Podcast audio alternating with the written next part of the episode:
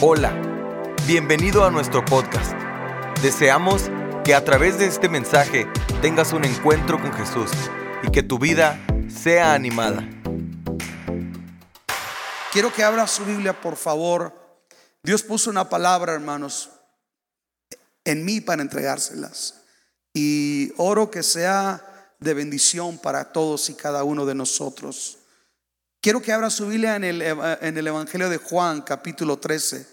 Pónganse todos de pie, por favor. Juan, capítulo 13. Mis amigas que están acá en lo oscuro, ¿por qué me las tienen en lo oscuro? ¿Lo sugieres?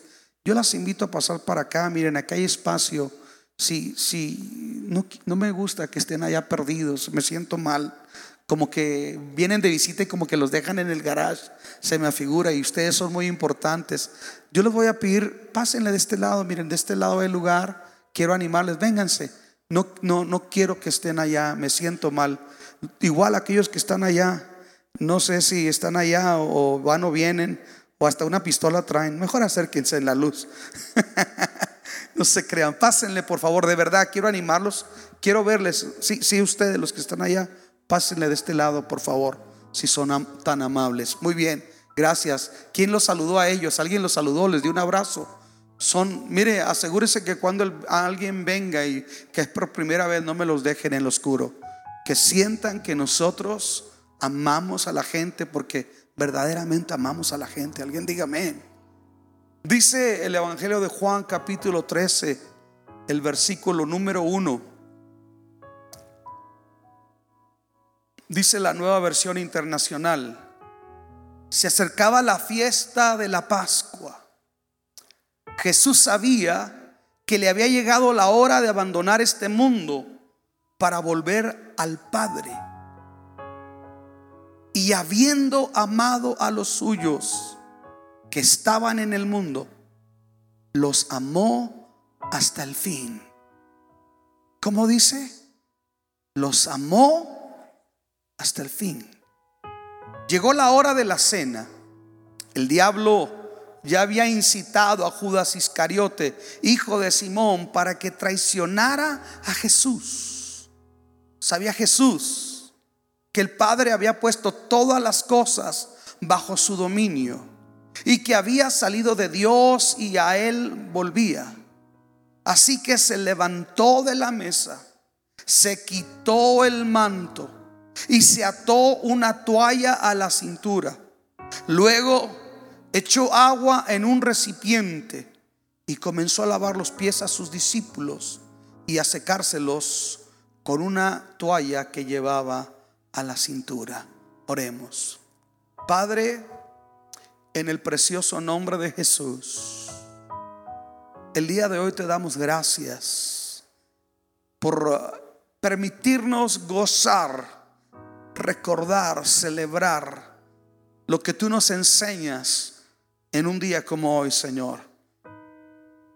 Pedimos hoy que tú nos bendigas, que tú nos hables, que tú nos ministres, que tú toques nuestras vidas, nuestros corazones. Que toda persona que se encuentra hoy aquí, Señor, en este lugar, pueda experimentar y sentir el toque de tu divina y de tu maravillosa presencia. Padre, te damos muchas gracias en el nombre de Jesús. Amén y amén. Ocupe su lugar y dele un aplauso fuerte a Jesús.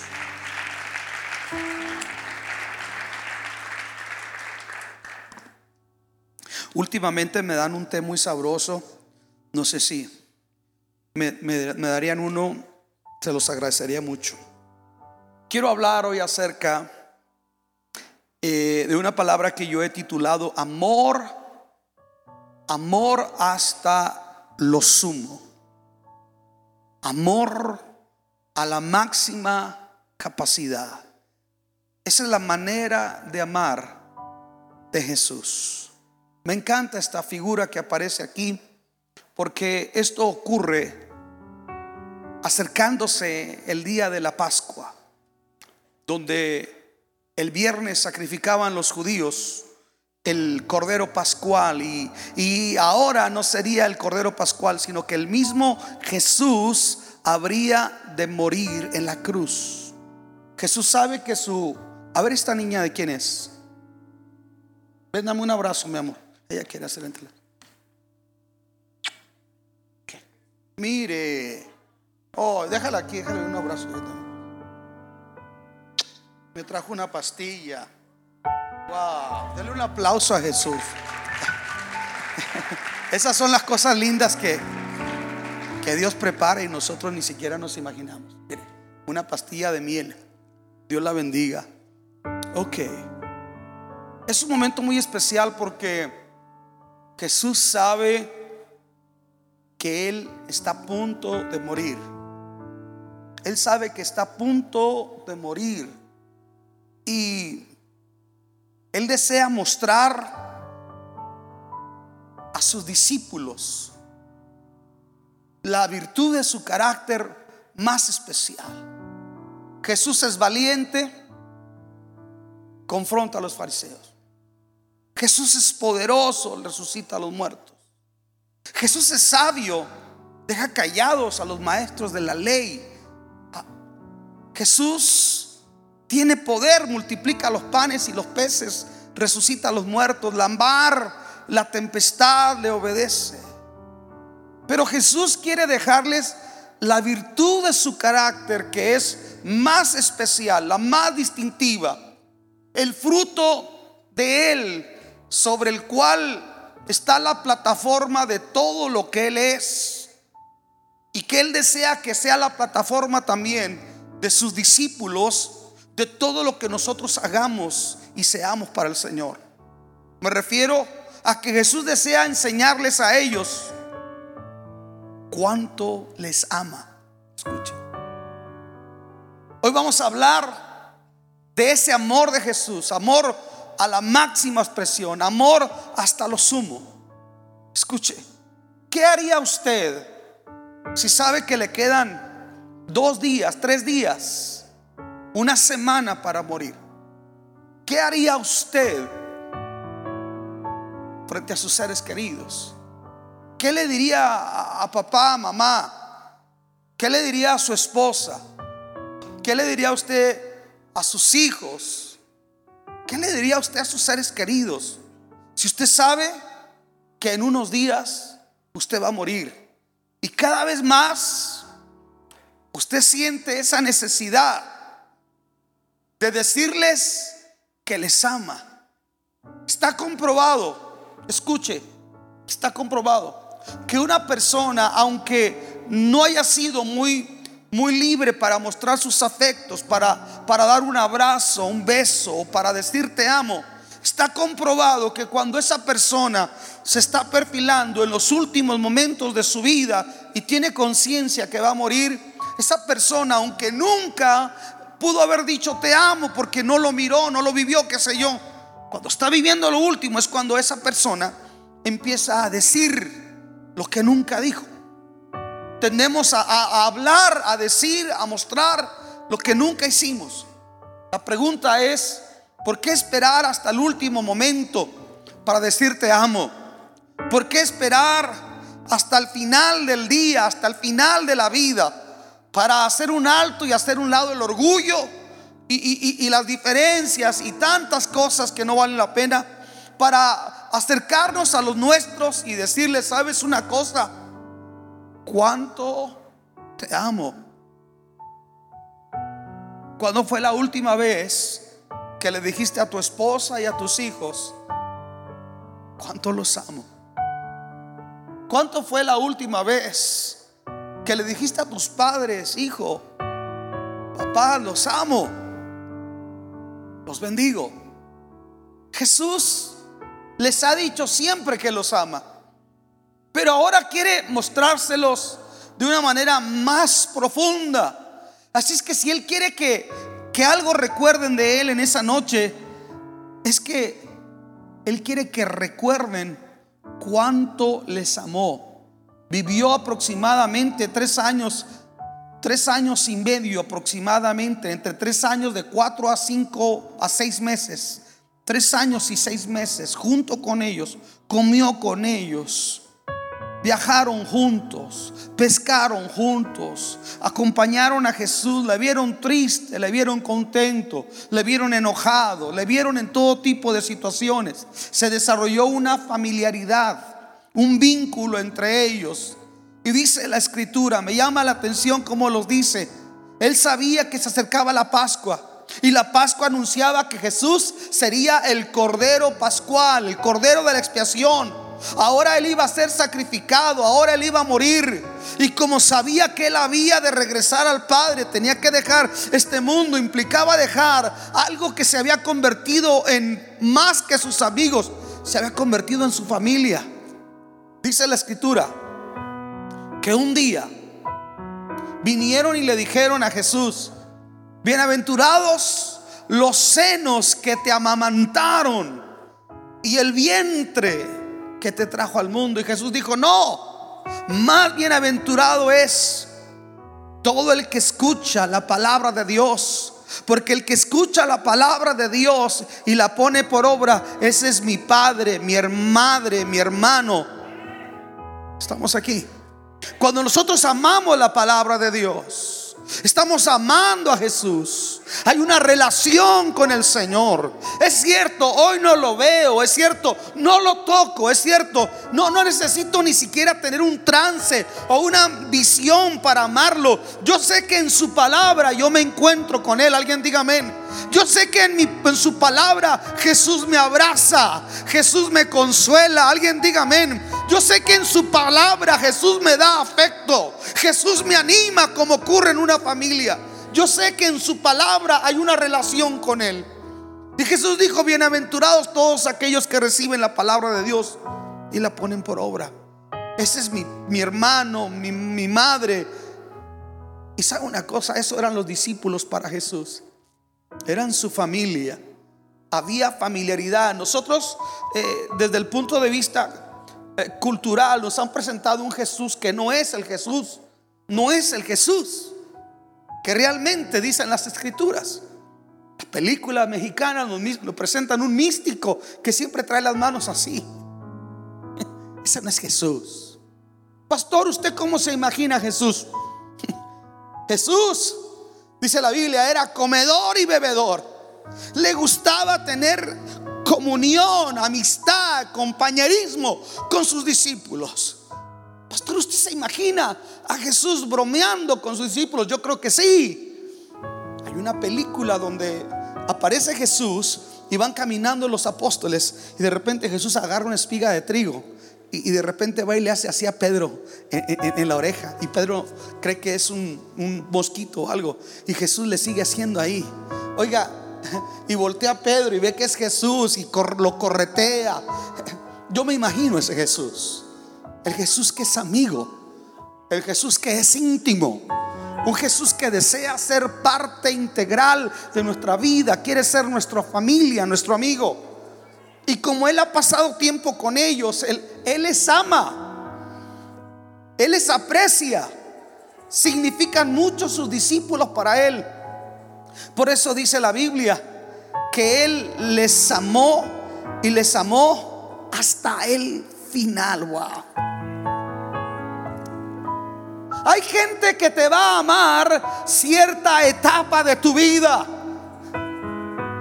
Hay gente que te va a amar por un, un, interés tal vez que pueda tener de ti y luego se va a ir.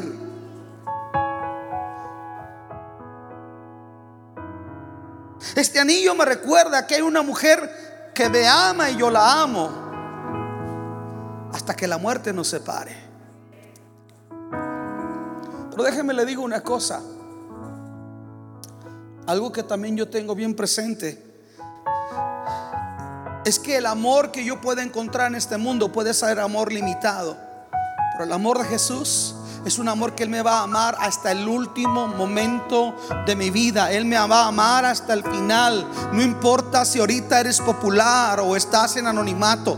No importa ahorita quién eres tú. Él te ama hasta el final. Él comenzó a amarte desde antes de la fundación del mundo. Un día me abrazó cuando lo conocí como Salvador, me abrazó por la fe. Camina conmigo todos los días y prometió estar conmigo todos los días hasta el fin del mundo. Benjamín Rivera dijo, Él siempre ama hasta el final. Alguien diga amén. Levanta tus manos y di, Señor, yo sé que me amas y me vas a amar hasta el final. Y, me llama la atención cómo la escritura lo dice, hermanos.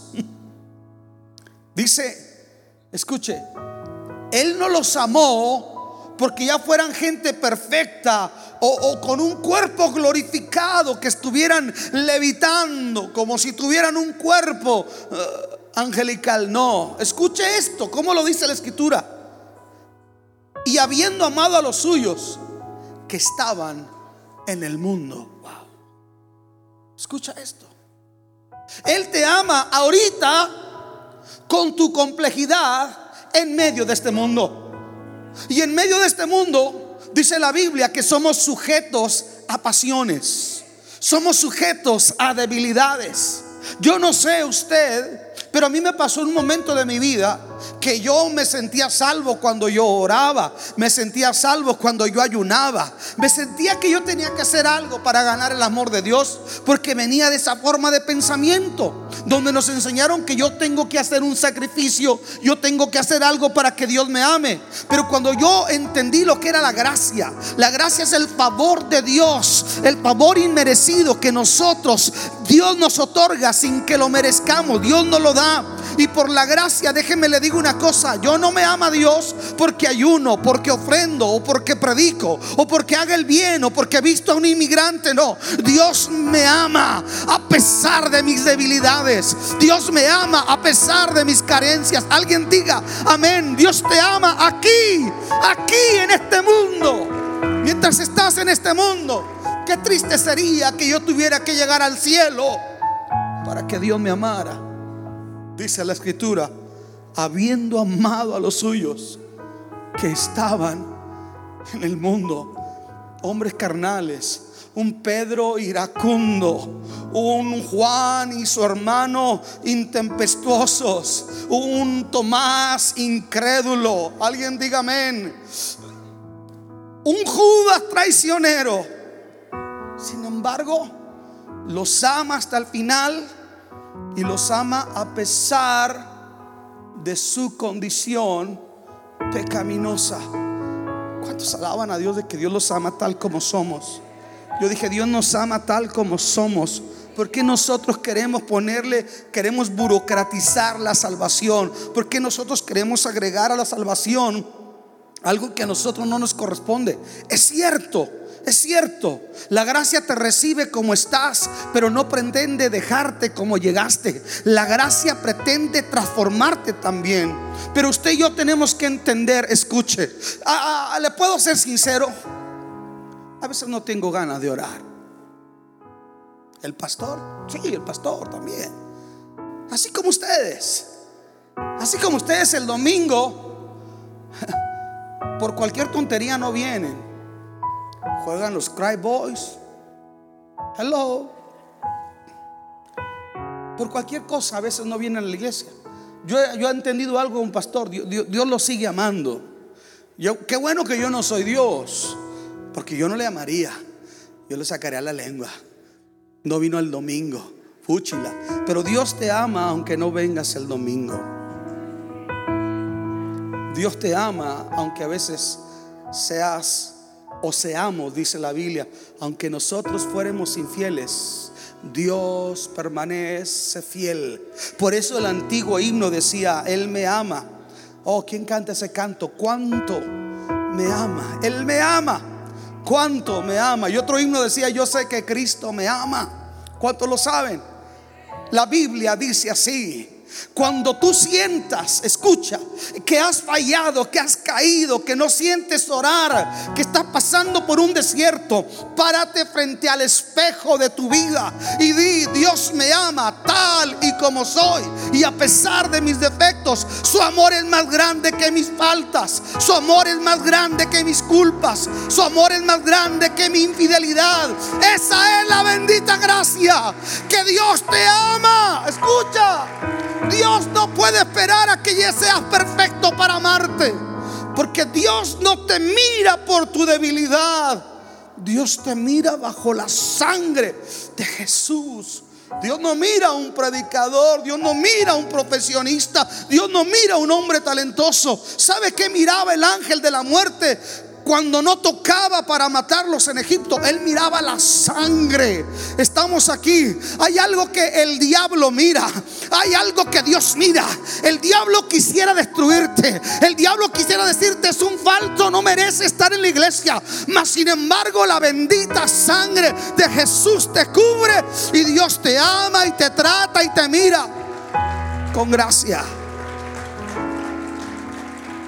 Te ama hasta el final y nos ama a pesar de nuestra condición. Mm. ¿Cuántos padres hay aquí? Los hijos son hijos. Yo dije, los hijos son hijos. Se equivoquen, fallen, hagan cosas terribles. Siempre van a ser hijos. Una vez que Cristo viene a tu corazón y eres lavado con la sangre de Jesús. Escucha, déjate digo una cosa, el Padre te va a amar y te va a amar hasta el final. Jesús te va a amar y va a interceder por ti hasta el final. El Espíritu Santo te va a amar y va a derramar su amor en nuestros corazones hasta el final. Y como Él los amó hasta el final, wow. Entonces ahora viene un, momento especial si usted se fija, Jesús es intencional y detallista en lo que ocurre en esa reunión. Él se encargó que se preparara el vestíbulo del aposento donde tomaron la última cena que nosotros conocemos. Fue algo como, ah, es como cuando decoramos todo en Navidad, que ponemos velas, que ponemos arreglos o en esa noche de Thanksgiving que preparamos la mesa preciosa. Jesús prepara una mesa especial porque hay una cena con los que él ama. Y él dice en esa cena, wow, cuánto he querido tomar, aleluya, esta cena con ustedes. Escuchen esto, el judío, en el contexto de aquel tiempo, un judío no cenaba o comía con otro, aunque fuera judío. Tenían que ser amigos, tenían que ser íntimos. Por eso cuando dice, he aquí yo estoy a la puerta y llamo, si alguno oye mi voz y abre la puerta, yo vendré y cenaré con él y él cenará conmigo. Escucha, esto habla de intimidad. Jesús no, suena con no cena con cualquiera. Jesús solamente cena con sus íntimos. Por eso aquella noche dijo, cuánto he deseado tener esta cena. No sé si usted me entiende, una cena que usted disfruta. Una cena con la familia. Alguien diga amén. Disfrute ahorita que se puede tener la familia. Porque llegará el tiempo en que la familia ya no va a estar. Jesús tiene una cena especial porque él empieza a sentir mucha nostalgia y los discípulos empiezan a sentir y saben que el Señor va acercándose a su muerte y hay un silencio, hay una nostalgia, más sin embargo, a pesar de la nostalgia, en esa cena, wow, qué tremendo es esto. Está sentado el traidor a la mesa. Wow. Y sabe una cosa, Jesús es un caballero. Sabe que Judas lo va a traicionar. Sin embargo, no lo deja fuera de la cena. Lo hace parte de la cena. ¿Sabe? Cenar con un Judas y tratarlo con dignidad y con amor, eso solamente lo puede hacer un corazón que ha entendido el poder de la gracia y del amor de Dios. En la vida, a veces tienes que cenar con uno que otro Judas. Alguien dígame. En la vida, a veces quisiéramos dejar a Judas afuera, pero a Judas también hay que amarlo hasta el final. Porque Judas lo amó, Jesús, hasta el final. Y otra cosa que me llama mucho la atención es ah, que en esa cena Jesús ama tanto a Judas que le da como unos tres, como decimos los mexicanos, tres buscapiés, a ver si Judas reacciona y se arrepiente. En esa cena dice, ya todos estáis limpios, aunque no todos. Eso va para Judas. Judas está tramando cómo lo va a entregar. Ya le pagaron las 20 monedas de plata y esa noche lo va a entregar. Escuche. Después Jesús más adelante dice, yo los escogí a todos, aunque uno de ustedes es diablo. En esa misma cena más adelante, dice, uno de ustedes me va a traicionar. Wow. Después en esa misma cena más adelante, le dicen, ¿quién es? Dice, aquel que moja su pan conmigo. Ellos la pita, el pan, lo mojan en aceite de olivo. Pero Jesús toma el bocado de pan y se lo da Judas. Si yo he sido Judas, agarro ese bocado de pan y lo aviento. Pero Judas en su cara se lo traga. Wow, qué tremendo. Qué tremendo porque el verdadero amor implica que tenemos que invertir a veces tiempo y actuar con dignidad ante gente que en tu cara te va a herir, en tu cara te va a dañar, mas sin embargo Eres llamado a amarlo y a mostrarle dignidad. Señores, por eso esto se llama cristianismo, no es islam. El islam hay que matar a los infieles. En el cristianismo hay que bendecir a los que nos maldicen. Hay que orar por los que nos persiguen, porque esto no es religión. Jesús lo trata con dignidad. ¿Qué más ocurre en esa noche? me llama tanto la atención que en esa noche Jesús muestra su dignidad. Y la dignidad de Jesús alcanza para tratar bien a un Judas y para mucho más. Escuche. Una persona que entiende la gracia es una persona que tiene una sana identidad. Y una persona que tiene una sana identidad es una persona que conoce bien su dignidad. ¿Quién es usted? Escuche, ¿quién es usted? ¿Sabe una cosa? Yo soy Luis, lavado con la sangre, hijo de Dios, salvo por gracia. Alguien diga amén. Sé quién soy en Jesús. Sé que lo que soy no depende de lo que tengo. No depende de lo que hago o de lo que poseo. Sé lo que soy, lo soy por la gracia de Dios. Y escucha por qué le estoy diciendo esto. Quiero que vea conmigo el versículo 2. Llegó la hora de la cena. El diablo ya había incitado a Judas Iscariote, el hijo de Simón, para que traicionara a Jesús. Sin embargo, Jesús sigue estando ahí. Y no solamente eso, sino que hay algo que nos deja ver la dignidad de Jesús. Quiero que vea conmigo el verso 3. Sabía Jesús que el Padre había puesto todas las cosas bajo su dominio y que había salido de Dios y a él volvía. Escuche esas palabras. ¿Qué tiene que ver que Juan hable de esto en medio de esa cena? Sabía Jesús que el Padre había puesto todas las cosas bajo su dominio y que había salido de Dios y a Él volvía. Déjeme le digo, porque esa palabra que describe el carácter y la dignidad de Jesús aparece ahí. Déjeme le digo por qué. Esto recuerda quién es Jesús en medio de un momento muy difícil. Imagínese. Se siente triste. Sabe que en unas horas Judas lo va a traicionar. le ha dado la oportunidad a Judas de que se arrepienta. Y Judas lo ha rechazado abiertamente. Sabe que en unos minutos más sus discípulos lo van a abandonar también.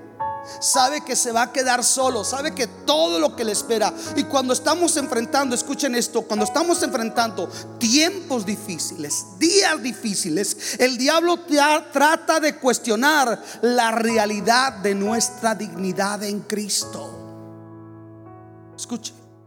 Vivimos en un mundo materialista, tanto tienes, tanto vales. Vivimos incluso en la, mentalidad de una teología equivocada y triunfalista, donde muchos dicen, para que usted esté bendecido tiene que estar nadando en millones, o para que usted esté bendecido tiene que estar completamente sano, o para que usted esté bendecido tiene que estar siempre sin ninguna prueba. Déjeme le digo, nada más apartado de la verdad y de la verdad de Dios en la Biblia. Algo que me deja ver a mí este versículo es que aunque la noche es muy oscura, escuche, ni el diablo ni Judas están en control. La Biblia dice, Jesús sabía que el Padre había puesto todas las cosas bajo su dominio. No sé qué puedas estar pasando, pero déjame te digo, el diablo no está en control. La crisis no está en control. Tu enfermedad no está en control. Pastor, pero tengo cáncer. Tienes cáncer, pero el cáncer no te tiene a ti. Dios está en control. Alguien diga amén. Dios está en control por encima y a pesar de tu necesidad. Eso es lo que está diciendo aquí Juan. Era la noche más oscura para Jesús. Aquella noche fue la noche que Jesús dijo, mi alma está batida hasta la muerte. Aquella fue la noche que Jesús dijo, eh, vienen las tinieblas donde Satanás trabaja. Era un momento difícil. A veces nosotros tenemos que atravesar por noches oscuras en la vida. A veces nosotros tenemos que pasar por momentos difíciles en la vida, pero tú tienes que recordarte que las circunstancias que tú están enfrentando no determinan ni cambian tu dignidad. Me encanta un poema sobre la difamación de, un poeta de Nicaragua, se me olvida su nombre. no, sé, no sé si era Amado Nervo, no sé quién sería este poeta. Rubén Darío, creo que era Rubén Darío, que dice que el diamante puede ser tirado al fango. El diamante puede ser enlodado. El diamante puede ser cubierto por el cieno. Pero aunque de cieno se encuentre lleno el diamante, no perderá por ningún instante lo que ha de ser para siempre. Ha de ser siempre un diamante. Y ese lodo terminará por caerse porque el diamante ha sido diseñado para brillar. Déjame te digo una cosa.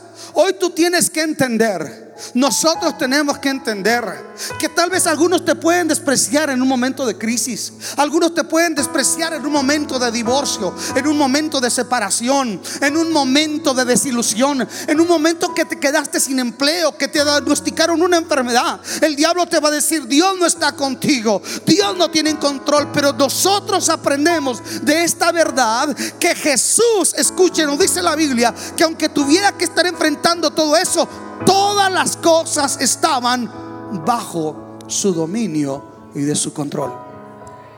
Yo no sé si alguien aquí puede levantar las manos y puede decir, Dios está en control. Vamos, alguien tiene que levantar sus manos y decir, Dios está en control. Dios está en control. No importa lo que vea, no importa lo que sienta, no importa lo que otros opinan.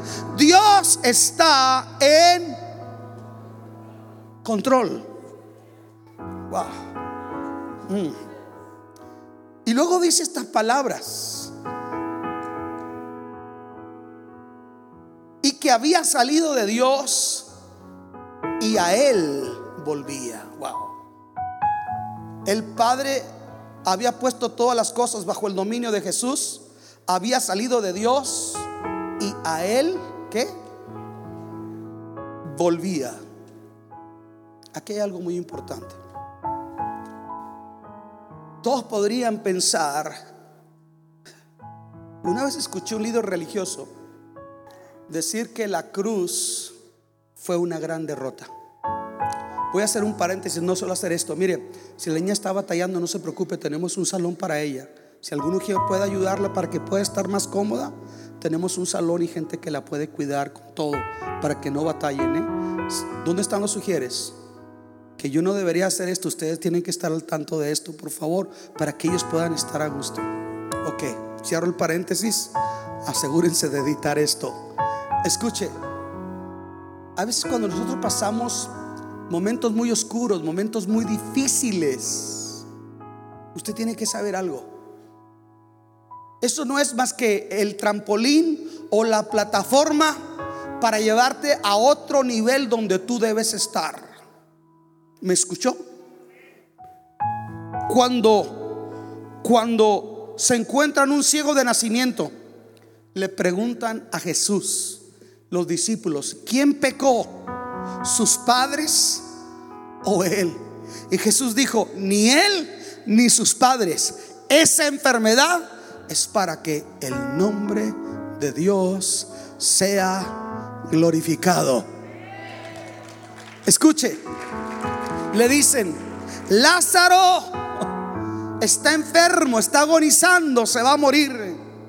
Y Jesús dice, esta enfermedad es para que el nombre de Dios sea glorificado. Pero esa enfermedad se convirtió en muerte. No importa, el nombre de Dios será glorificado. El otro día hablaba con unos hermanos acerca de un caso muy difícil y mirábamos el caso tan difícil y, llegamos a una conclusión. Esos casos difíciles son para que el nombre de Dios sea glorificado. Aquí está diciendo, Jesús había salido del Padre y el Padre tenía que regresar. Y el Padre iba a usar aquellas circunstancias para que Jesús pudiese regresar al cielo. A veces lo que nosotros llamamos tragedia, Dios dice, no, no es tragedia, es el trampolín a otro nivel de bendición, de revelación, de crecer en Dios. Por eso dice, verá el fruto de la aflicción de su alma y quedará satisfecho. Por eso dice el apóstol San Pablo, esta leve tribulación momentánea no ha de compararse con la gloria venidera que nosotros ha de ser manifestada. El año pasado fue un año difícil para mí, ustedes lo saben. Cuatro enfermedades. En tres meses me diagnosticaron. Hubo gente que se atrevió a decir, Dios no está con el pastor. Dios no está con él. Pero sabe una cosa, los que dijeron esto se tuvieron que callar la boca. Aquí está el pastor. Dios está conmigo. Siento a Cristo en mi vida. Dios nos está llevando a otro nivel. Y sabe una cosa, somos de Dios.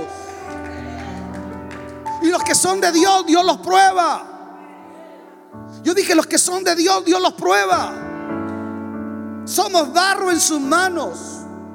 Y como diría eh, eh, eh, el buen Danilo, en las mismas manos del alfarero se puede quebrar la vasija.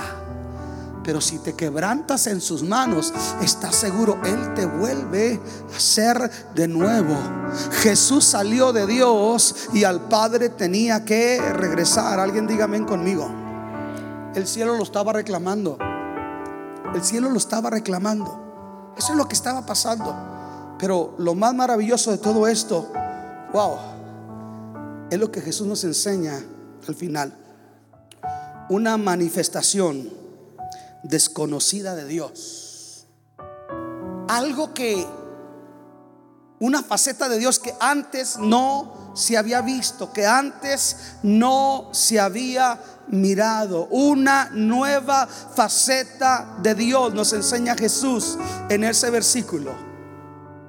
Antes conocíamos que Dios tenía poder, milagros, maravillas, pero ahora Jesús va a revelar una faceta de Dios que es el Dios siervo.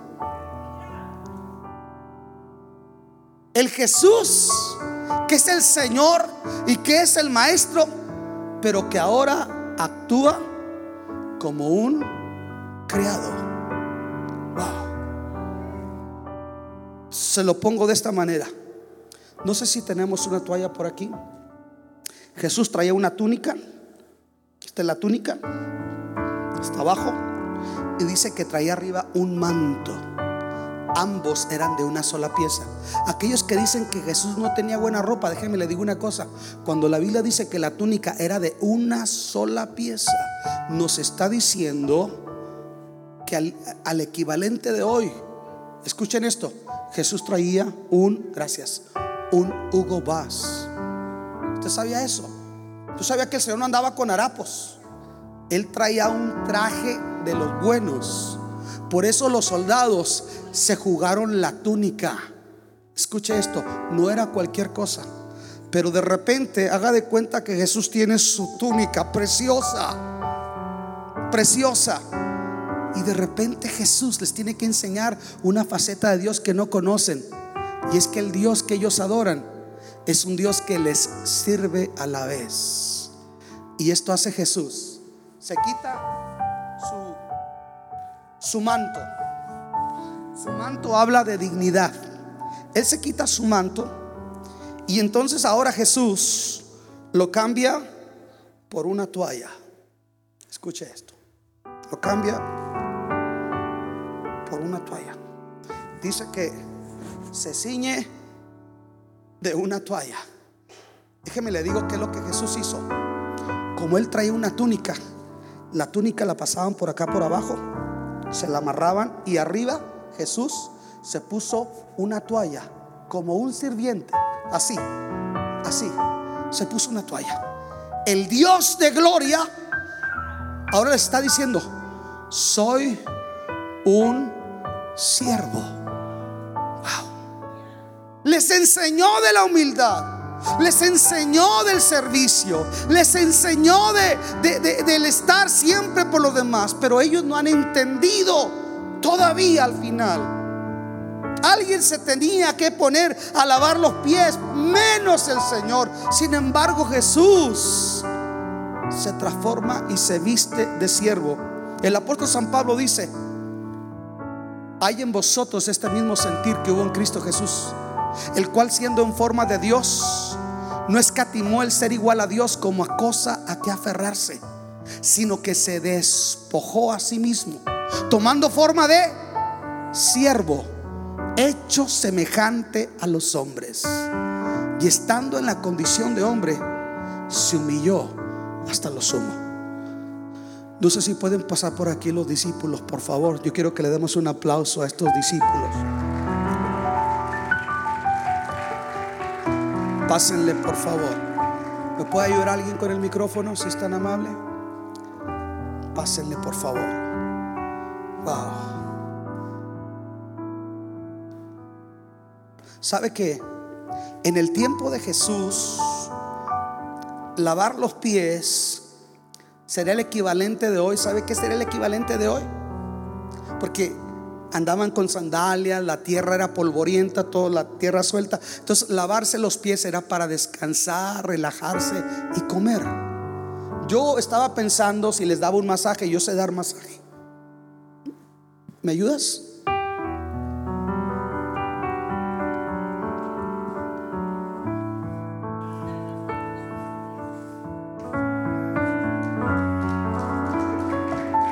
quítense los zapatos, por favor. Traigan el desodorante.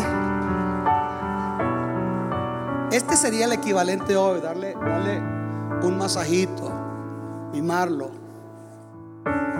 Es algo lo que es algo este sería el equivalente de lo que Jesús hizo. Dale un masajito.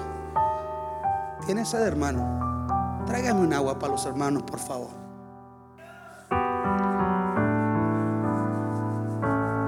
Este hombre, ustedes lo ven servir en el módulo de servicio. Un hombre de Dios. Doy gracias por la vida de Ismael Valdivia, su esposa, sus hijas. Hoy quiero honrar la vida de Ismael Valdivia. Wow. ¿Cuántos saben quién es este otro hombre? Este es nuestro querido Jesús Salazar, que nos apaga la luz, el guardatemplo. Bueno, vamos a darle un masajito.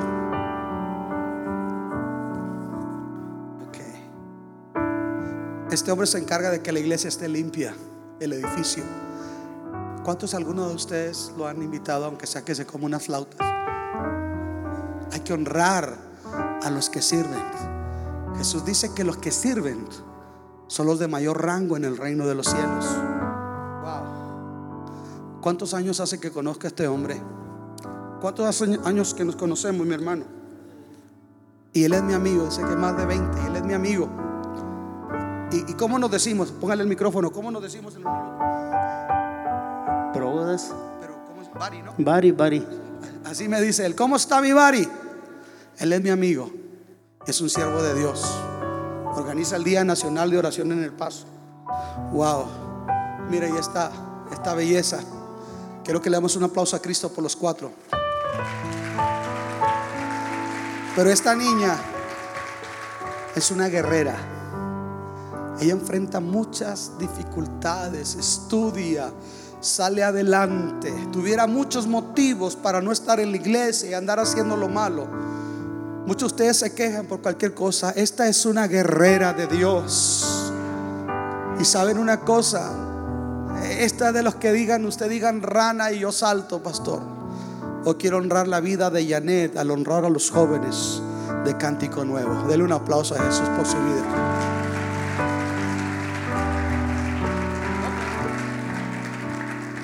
Vamos a lavarle sus pies.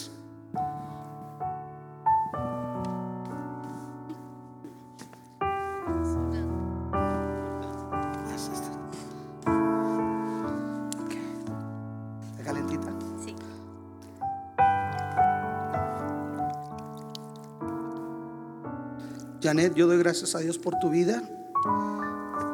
Tú representas a los jóvenes con sueños, con ilusiones, que se esfuerzan por salir adelante. Donde se paren las plantas de tus pies, yo declaro gloria, victoria, una graduación con honores. Y sé que Dios te va a dar grandes victorias en tu vida, amiga.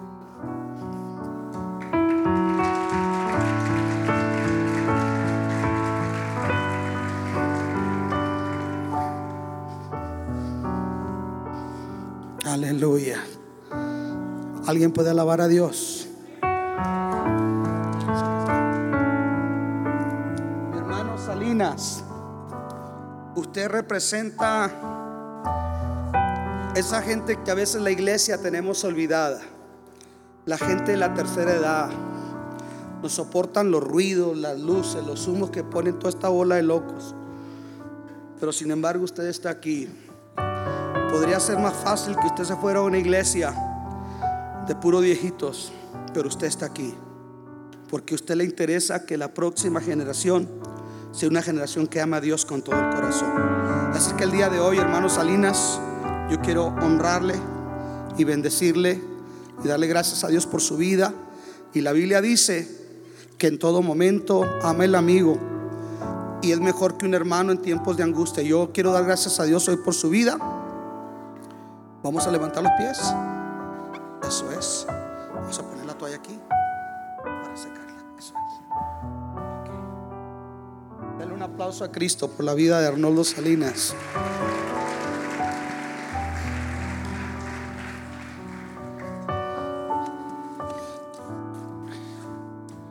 Hermano Chuy, más que lo que le paguemos aquí por servir lo que usted hace vale más que lo que le pagamos. Porque lo hace con amor, lo hace con excelencia, Chuy. Y yo quiero decirle en el nombre del Señor que gente como ustedes son los que hacen la diferencia en la obra del Señor. Y dice la Biblia que Dios mira su esfuerzo, su trabajo, su dedicación. Ese rinconcito que nadie valora porque usted lo barrió, Dios lo conoce. Así es que el día de hoy yo quiero honrarle a usted como los que sirven en la obra del Señor Jesús.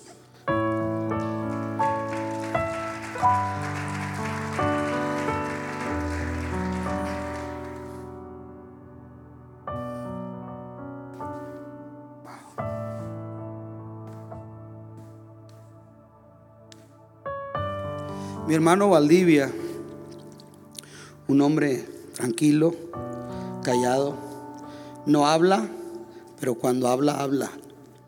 Doy gracias por su vida, hermano, por su fidelidad a esta iglesia, a este ministerio.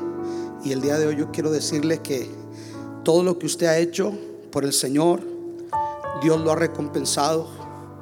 Mire qué bonito ahora sirven al Señor sus hijos, sus hijas. Gracias por ser un buen padre, hermano. Porque buenos padres es lo que forman buenos hijos en la obra del Señor. Dios le bendiga.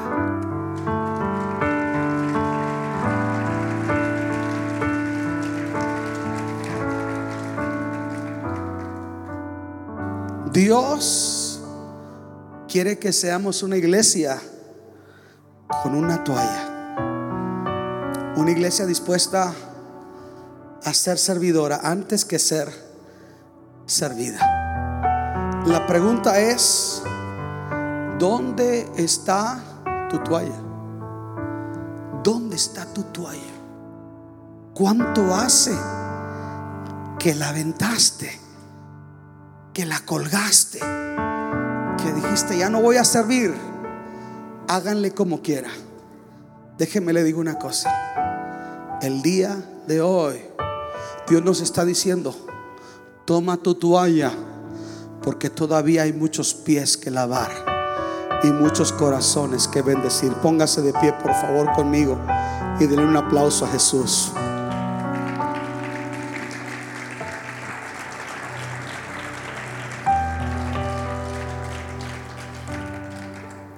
Ese capítulo termina diciendo, un nuevo mandamiento les doy, que ustedes se amen los unos a los otros. Escuchen esto, dice, como yo los he amado. ¿Cómo los amó Jesús? Los amó hasta el final. Amó sus imperfecciones a pesar de ellas amó a un Judas traidor, le sirvió. Y el último le dice, quiero darles un nuevo mandamiento. ¿Por qué dice que es un nuevo mandamiento si ya decía el Antiguo Testamento que amarás a tu prójimo como a ti mismo? Pero ahora dice diferente. No van a amar como ustedes mismos. Van a amarse como yo los amo a ustedes. Cuando sientas que tu hermano te cae mal, cuando sientas que el rencor no te quiere hacer perdonar, cuando sientas que tienes diferencias irreconciliables con aquel que piensa diferente a ti, solo ve y agarra la toalla de nuevo. Y acuérdate que somos llamados a amar y a servir. Dele un aplauso a Jesús.